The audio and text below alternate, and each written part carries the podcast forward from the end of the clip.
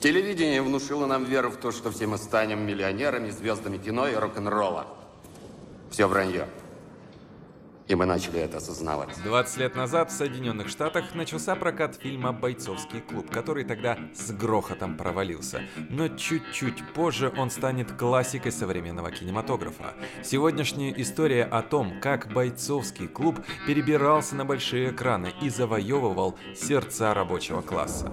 Черт возьми, мы вкалываем на фабриках и в ресторанах. Гнем спину в офисах. Нас дразнят, рекламируя одежду. Мы работаем в дерьме, чтобы купить дерьмо нам ненужное. Глава первая. История Чака Паланика или «Как зарождался шедевр 90-х». Для начала стоит обозначить, что фильм «Бойцовский клуб» снят по мотивам одноименного культового бестселлера 96 -го года, автором которого является Чак Паланик. Кто этот загадочный философ? Чарльз Майкл Паланик – современный американский писатель и фриланс-журналист. Родился он 21 февраля 1962 года, сейчас ему уже 57. Историю его становления и вообще жизни вы можете прочитать легко и без меня. Я же хочу вам поведать лишь то, что привело к написанию бойцовского клуба. Итак, некогда толковый журналист Чак Паланик в один момент устал искать себя в журналистской работе и уволился из небольшого издания в Портленде. Не придумав ничего более интересного, будущий писатель начал помогать людям. Подрабатывал в приюте для бездомных и онкологических больных. Параллельно Чак посещал закрытый клуб по интересам. Туда входили неопределившиеся люди, которые объединились для совместного нытья, распития алкоголя и дурацких розыгрышей. Вскоре этот опыт и ляжет в основу книги «Бойцовский клуб». Паланик никогда не говорил, что вступал в бойцовские клубы, но чем именно была его группировка, прямо и честно не рассказывал. Тогда же он насмотрелся на плачущих и растерянных людей. Цитирую. Когда ты с утра убеждаешь больных людей не сдаваться, а под вечер они умирают у тебя на руках, трудно сохранить хоть какую-то эмоциональность. К 35 годам Чак, видимо, переполнившись жизненными уроками, решает записывать истории в блокнот. Его первая книга «Бессонница» никогда не была издана, но некоторые главы стали основой для будущего бестселлера.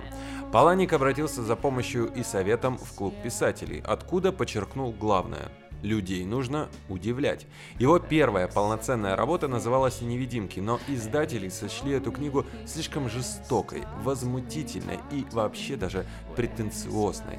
Чак рассмеялся и принялся за бойцовский клуб. Он захотел написать настолько отвратительно жесткий и ужасающе подробный роман, насколько это вообще было возможно. Чтобы как-то заработать на жизнь, он подрабатывал на ремонте грузовиков и параллельно придумывал основу книги. Например, те самые правила правила организации «Проект Разгром». Он, будучи убежденным, что произведение должно передавать всю соль идеи и удивлять читателей, накропал на маленький рассказ, на который в свое время наткнулся местный журнал и купил у Паланика этот самый рассказ за 50 долларов. Приличные для него тогда деньги, а востребованность его продукта вдохновили Чака взяться за полноценную версию. Паренек с моей работы, Рики, не мог запомнить, с черной или с синей пастой надо заказать ручку. Давай, парень! Но тот же Рики сравнялся с Богом, когда калашматил метрдотеля из соседнего кафе. Временами до слуха доносились лишь жесткие звуки ударов. Или клокочущие всхлипы, когда бойцу перехватывало дыхание. Только там каждый понимал, что он живее всех живых. Но бойцовский клуб существует лишь в промежутке времени между началом боев и их завершением. Даже если я видел, что кто-то недавно от души подрался, передо мной был уже другой человек. Кто ты в бойцовском клубе – это одно, а кто ты в остальной жизни – иное. Мышцы новичка в бойцовском клубе походили на рыхлое тесто, через пару недель начинало казаться, будто они высечены из дерева. Как это бывает у творческих людей, писатель начинает прорабатывать идею и старается ее увидеть во всем. Держа в одной руке пачку сосисок, а в другой пару банок пива, писатель взглянул на книжный стеллаж в супермаркете. Он обратил внимание, что там полно дамских произведений о дружбе, ну, поиск себя, настоящей женственности и прочей ерунды. Но нет ничего подобного для мужчин. Тогда он решил объединить этот мотив со случаем в офисе, который уже был пересказан в опубликованной краткой версии. А случай известный. Паланик как-то заявился в офис с фингалом под глазом, и никто, даже из знакомых и коллег, не обратил внимания, а точнее посчитали невежливым расспрашивать его о происхождении такого. Зато некоторые женщины именно в этот момент его жизни проявили к нему интерес. Так и в книге, и в фильме описан тот самый мужчина, который не знает, как доказать себе и всем собственную мужественность. Он просто не понимает, каким должен быть настоящий мужик, и из-за этого придумывает себе образ Тайлера с идеальным телом, бунтарским духом и смелым образом мышления. Этот кризис и общее помешательство на работе и деньгах срослись в отличную историю. Чак наложил ее на основу любимой книги «Великий Гэтсби», где в центре сюжета главный герой – рассказчик и барышня, а вокруг – безумие и пороки общества. Вспомнил он и пару рассказов одного некогда популярного журнала. Нашел рабочий рецепт взрывчатки и дополнил все это выдумками о терактах. Не забыл он и о своих личных историях. Так, например, э, легендарная сцена с плачущим толстяком – еще одна вполне реальная ситуация. Получившийся будущий бестселлер «Бойцовский клуб» Паланик продал всего за 6 тысяч долларов. Огромные для него тогда деньги, но оскорбительные для других писателей, которые знают, сколько стоит просить у издательства. Роман вышел в 96 году. За пару недель стал настоящим хитом, ведь только он смеялся над материализмом и обнажал проблему отсутствия мужественности, иронично став настольной книгой офисных работников, да и девушек из фитнес-клубов. Не научившись на своих ошибках, Паланик продешевил еще раз. Когда продавал права на экранизацию студии 20 век Fox, продюсеры тогда заплатили ему всего 10 тысяч долларов. После успеха книги в Голливуде активно стал обсуждаться перенос провокационной истории на киноэкран. Но не все тут просто. Множество профессионалов своего дела отказывались от работы с этим произведением. Так, человек по имени Арт Линдсон, продюсер невероятно успешной картины «Схватка» с Де Ниро и Аль Пачино, отказался брать бойцовский клуб в работу, посчитав эту историю излишне экстремистской. Но об этом уже в следующей главе. Плевать нам на ад и на рай плевать. Мы нежеланные божьи дети, ну и пусть. Я возьму что-нибудь, я возьму воды. Слушай, ты можешь облить руку водой и станет хуже. Смотри на меня. А можешь нейтрализовать ожог уксусом. Пожалуйста, отпусти. Сначала ты должен смириться. Ты должен признать, без страха, признать, что ты когда-нибудь умрешь. Ты не знаешь, каково это. Лишь утратив все до конца, мы обретаем свободу. Точно. Глава вторая. История есть. А как снять? 1997 год на дворе. Руководитель студии 20 век Fox Лора Зискин и продюсер Кевин Маккормик окончательно решили, что такой ленте стоит дать шанс. Именно они отговорили совет директоров делать из нее малобюджетное кино. Самое интересное, что на тот момент они даже не читали страницы оригинала, а только лишь видели, как актеры разыгрывают начальные сцены. Несмотря на это, боссы верили в успех и смогли уговорить председателя правления выделить немалые деньги на производство. После успеха «Титаника», который тогда стал самым кассовым фильмом, студия позволила себе экспериментировать. Тем более, проект с участием именитых актеров, а в ленте играют Эдвард Нортон и Брэд Питт, обязан был стать успешным. Обычно фанаты любят обсуждать актеров, которые отказались или не смогли сняться в любимом фильме. Но в случае бойцовского клуба куда интереснее изучить список режиссеров. Изначально главным кандидатом был Питер Джексон. Он как раз незадолго до того снял два не очень успешных коммерчески, но превосходных в авторском плане фильма «Небесные создания» и «Страшилы». Джексон успел прочесть «Бойцовский клуб» и признал, что идея отличная, он всеми руками за проект, но у него сейчас куча возни с подготовкой «Властелина колец». Второй кандидат также примечателен Брайан Сингер, но он поленился даже прочесть высланную книгу и занялся людьми X. Далее последовала встреча с Дэнни Бойлом, который книгу прочел, остался ею доволен, но отказался от съемок, так как предпочел делать пляж с Леонардо Ди Каприо. Зря, надо признать.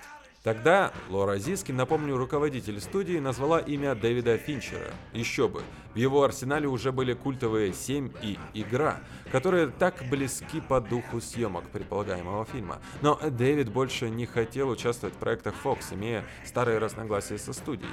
Рассказываю. В 1992 Финчер снимал продолжение легендарной франшизы «Чужой 3», а студия постоянно лезла в процесс производства, мешая ему работать, из-за чего на площадке случались конфликты. Сложив в уме плюсы и минусы, продюсеры решили, они не вмешиваются в процесс производства, а режиссер работает в рамках среднего бюджета. Через месяц после этого договора Финчер заявил, что ему нужно больше денег. На компьютерную графику в начальной и финальной сцене, на массивные декорации и дополнительное освещение, так как большая часть сцен снималась ночью. Жесткое законодательство штата Делавер вынудило съемочную группу на переезд. Правительство требовало согласовывать работу ежедневно. Спорное содержание романа могло навредить городу, популярному среди финансовых компаний. Юристы студии отказались от такого сотрудничества, поэтому клуб делали в Лос-Анджелесе, а многие сцены снимали внутри крупных декораций. Так фильм вышел за рамки бюджета и составил уже 63 миллиона долларов. Аварийный выход на высоте 30 тысяч футов. Мгм. Иллюзия безопасности. Да, пожалуй. Знаете, для чего кислородные маски? Чтобы дышать. Кислород опьяняет. В катастрофической ситуации вы впадаете в панику. И вдруг эйфория, покой, и вы смиряетесь. Вот рисунок. Аварийное приводнение. А на лицах безмятежность, как у коров в Индии. Это любопытная теория. Раз Финчер нарушил договор, то и студия решила вмешаться. Она активно требовала взять на роль подруги главного героя блондинку Рис Уизерспун. Режиссер смиренно согласился, но, слава богу, не срослось. Актриса отказалась из-за слишком мрачного сюжета. Так на роль Марлы пробовались Кортни Лав и Вайнона Райдер, но что-то пошло не так. Оно и к лучшему. Хелена Бонем Картер, в то время игравшая только в исторических лентах, идеально подошла на роль слегка съехавшей с катушек, но очень преданной девушки. Сценарист Джим Улс расширил участие Марты в сюжете и сделал из нее полноценного третьего персонажа, а не какого-то там второстепенного героя, как было в оригинале. Эдвард Нортон и Брэд Питт присоединились к производству без каких-либо уговоров. Продюсер Арт Линсон, еще недавно отказавшийся от экранизации, настоял на том, чтобы Тайлера сыграл именно Питт. Яркий, узнаваемый актер, показавший Финчеру класс еще на площадке триллера 7. Для клуба Питт снял зубные коронки, чтобы не сверкать голливудской улыбкой, а Нортона же взяли по той причине, что нужен был противоположный персонаж. Мужчина, ищущий доказательства собственной силы и уверенности. Для этого Эдварду пришлось ускоренно худеть. Еще недавно он набирал массу для роли скинхеда в американской истории X. Теперь в зал отправили Брэда. Он должен был соответствовать тогдашним представлениям о мужском идеале. Актеры верили в антикапиталистические идеи романа и стали настоящими друзьями на площадке. Например, в сцене, где рассказчик и Тайлер играют в гольф, они на самом деле пьяны а Пит одним из мечей зарядил в окно передвижной кухни. Даже можно увидеть в это время ухмылку у Нортона. Производство картины затянулось. Финчер требовал качественных сцен с компьютерной графикой, а актеры хотели отработать по-настоящему, поэтому даже ходили на курсы по боксу. Наверняка многие слышали историю о том, как в одной популярной сцене герой Нортона бьет Тайлера по лицу. Вроде все ок, только вот удар был реальным. Актеры репетировали эту сцену несколько раз, но Финчер не видел ее настоящей. Тогда он позвал Нортона и сказал, «Раз вы теперь с Питом друзья, ударь-ка его хорошенько». Нортон согласился, и Пит на самом деле получил по лицу, а его гримаса, м-м, собственно, ничуть не искусственная. Ну и герой Брэда Питта представил на суд общественности свой рецепт производства взрывчатки на дому. Опасаясь возможных попыток повторения данных опытов, создатели фильма решили использовать заведомо заведомо ложный способ изготовления домашней бомбы. Также стоит упомянуть, что Нортон и Пит действительно научились сами делать мыло. Итоговый вариант закончили весной 1999 года. В апреле в школе Колумбайн происходит знаменитая трагедия. Двое учеников устроили стрельбу в столовую, убив 13 и ранив 37 человек. Позднее этот случай станет основой для фильма «Класс». Резонанс, в который была погружена тогда страна, совсем не подходил для выхода радикальной картины. Тогда боссы студии впервые посмотрели финальный вариант и впали в ступор. Ранее они видели лишь отдельные сцены, а теперь столкнулись с реальностью. Картина получилась крайне безжалостной, в чем-то даже аморальной. Они пытались уговорить Финчера переделать ленту, но так как на это потребовалось бы слишком много времени, ее премьеру хотя бы перенесли на осень. Растопим жир, и сало всплывет. Этому Учат бойскаутов. Трудно поверить, что ты был бойскаутом. Ты мешай. Сало затвердеет, сверху будет глицерин. Добавим азотной кислоты, будет нитроглицерин. Добавим азотно-кислый натрий и древесные опилки. Будет динамит. Имея много мыла, можно взорвать все на свете. Тайлер был кладезем информации. В древности люди заметили, что одежда лучше отстирывается в определенном месте на реке. Знаешь почему? Нет. Иди. Над рекой совершались человеческие жертвоприношения. Трупы сжигали, вода просачивалась сквозь пепел, образуя щелок.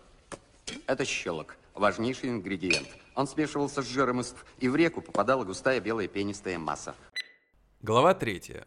А сразу нельзя было? Бойцовский клуб, разумеется, провалился в прокате. Фильм сумел собрать только 37 миллионов долларов на территории США и лишь мировыми сборами добрал до сотни. Кое-кто из шишек в кинокомпании в связи с этим лишился работы. В доброй прибыли остался лишь Брэд Питт. Его гонорар был 17,5 миллионов долларов, в 7 раз больше, чем у Эдварда Нортона. Рецензенты писали, у этого фильма нет положительных качеств, и, возможно, он найдет собственную аудиторию в аду. Популярнейшая телеведущая Рози О'Доннелл в своей передаче сказала, что он возрождает идеалы фюрера. Это веселая лента, основанная на фашизме, чем, конечно, она отпугнула от картины львиную долю домохозяек. Его возненавидели так люто, что одна из популярнейших телеведущих отговаривала всю Америку идти в кино и даже злорадно рассказала, чем кино закончится. С Оскаром все и вовсе обернулось пшиком. Лишь одна номинация за монтаж звука, да и то проиграна фильму «Матрица». Одна из причин такого громкого падения в том, что Fox промахнулась столкнулась с рекламой. Студия вырезала закадровый голос рассказчика из трейлеров, считая, что это признак старого кинематографа, и оставила сцены с драками в угоду зрелищности. Ролик крутили в перерывах на Супербоуле, выдавая за блокбастер на сложную тему. Лишь журнал Rolling Stone высказался о нем положительно, предсказав будущий успех. Это хорошее кино со взрывной идеей и убийственным юмором, которые не подпустят к нему блюстителей морали. В конце 99 -го года фильм вышел на DVD-носителях и превратился в настоящий хит. Люди рассказывали о нем в очередях в магазинах, шептались в офисах и передавали диски соседям. Релиз стал самым успешным за всю историю студии, принес более 50 миллионов долларов, а Тайлер Дерден занял первое место в топе самых запоминающихся киногероев издания Billboard. Да что там говорить, редакция Максим назвала «Бойцовский клуб» самым главным мужским фильмом. Многие зрители вскоре ответили критикам, заявив, что те за собственной напыщенностью даже и не заметили, как фильм поносит и их самих. Он не продвигает идеи фашизма, а насмехается над вещизмом и наносит удар по яйцам современной мужественности. «Бойцовский клуб» — внежанровое кино, объединяющее лучшие аспекты драмы, комедии и триллера, но содержащее ключевую деталь — сатиру. Это совершенно новый способ мышления, который кому-то показался уместным, а кому-то выходящим за границы нормы. Но, как говорил один киноперсонаж, какая тут к черту норма. Фильм просмеял всех, существующую власть, устои, морали и даже целые поколения. При этом оказался чертовски прав. Твои права останутся у меня. Я знаю твой адрес. Если за шесть недель ты не выучишься на ветеринара, ты умрешь.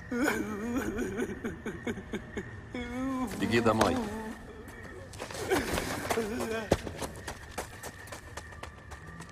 Беги, Форест, беги! Слушай, мне худо. Представь, каково ему. Да брось, это не смешно. За каким хреном надо это делать? Завтрашний день будет самым дивным в его жизни.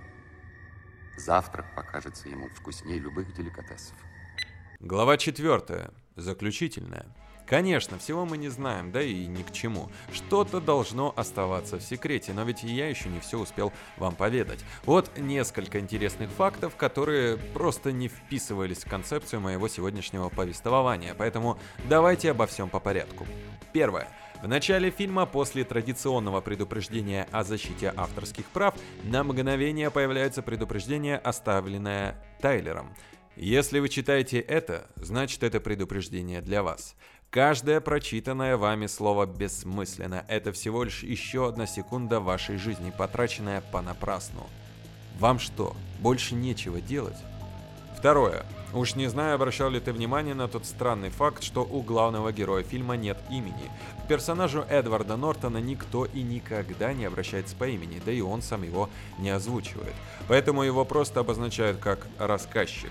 Само собой, подобная аномалия вызвала массу дискуссий у поклонников клуба. Популярная версия, что его зовут Джек. Все из-за фразы «Я холодный пот на лбу Джека», «Я полнейшая невозмутимость Джека», «Я острое ощущение отчужденности Джека», «Я ухмыляющаяся месть Джека». Имя Джек фигурировало в ранних тиражах DVD, в сырой версии сценария и не только там. Оппоненты же считают, что имя Джек используется абстрактно. Мало того, в титрах к фильму мелькало имя Руперт. Спором положил конец сам Эдвард Нортон, который в конце концов признал, что мысленно назвал своего персонажа именно Джеком. Третье. Если внимательно смотреть фильм в 32 или 98 раз, начинаешь замечать любопытные вещи. Например, почти в каждой сцене бойцовского клуба запрятано кофе. Тайлер постоянно появляется в темных очках, но это не обычные очки, а особый вид, который не пропускает голубую часть спектра, благодаря чему у страдающих бессонницей лучше вырабатывается гормон, требуемый для здорового крепкого сна. Необычно, да? Ну и всякие мелочи. Когда член бойцовского клуба поливает священника из шланга, камеру слегка тряхнуло. Все потому, что оператор не смог сдержать смех.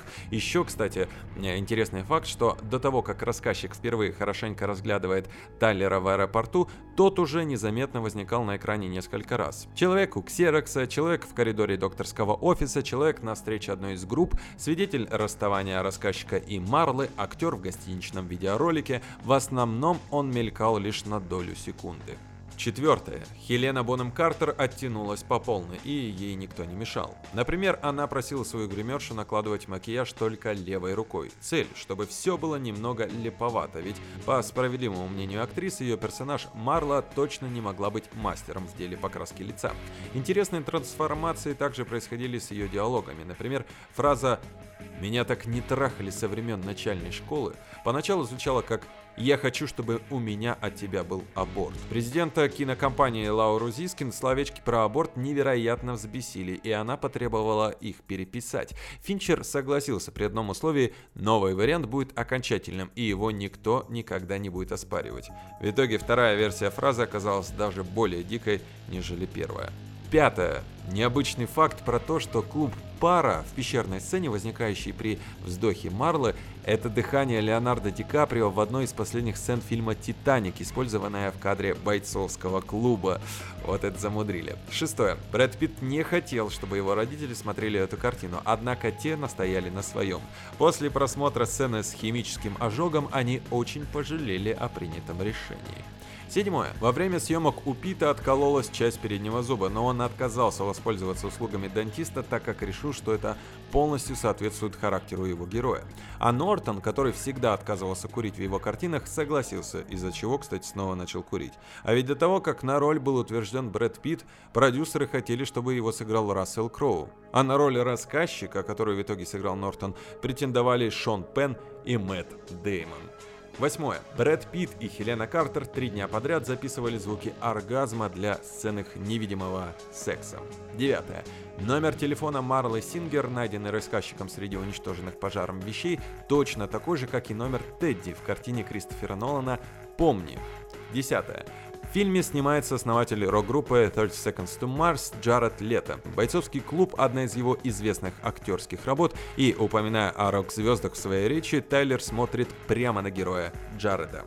11. Во время съемок в жилом квартале один из жильцов был настолько взбешен шумом, сопровождающим съемки, что в ярости швырнул в источник беспокойства бутылку пива. Бутылка попала прямо в голову оператора Джеффа Кронинвета, однако серьезных неудобств ему эта травма не доставила. Метатель бутылок тогда был арестован. Ну и последнее, 12. Таинственный Тайлер Дерден работал официантом, варил мыло, а иногда даже подрабатывал киномехаником. Помните, как он хвастал о том, что способен ставить кадр с мужским половым органом в семейный фильм? Так вот, в последней сцене бойцовского клуба действительно мелькает такая картина. Не пропустите. Первое правило клуба – не упоминать о бойцовском клубе.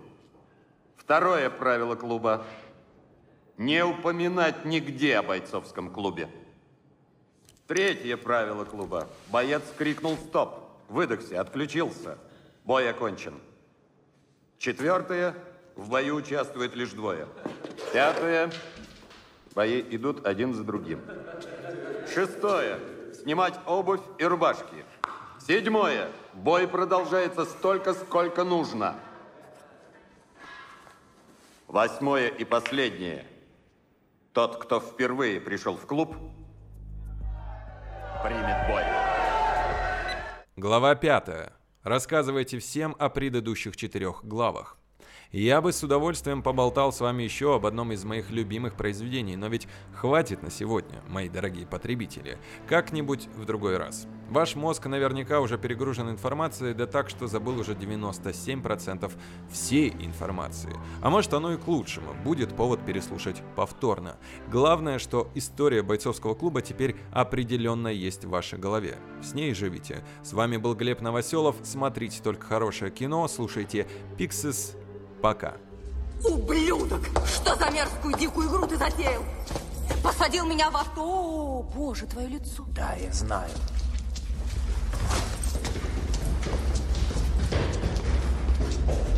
Что случилось? Не спрашивай. Ты ранен? Да, я ранен. О, боже.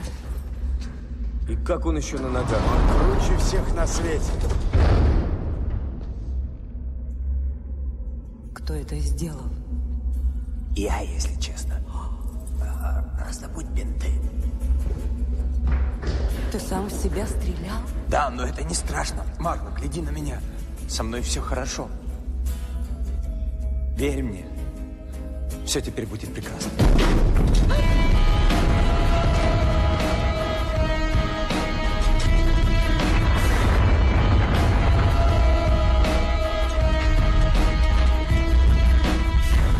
встретились в странный период моей жизни.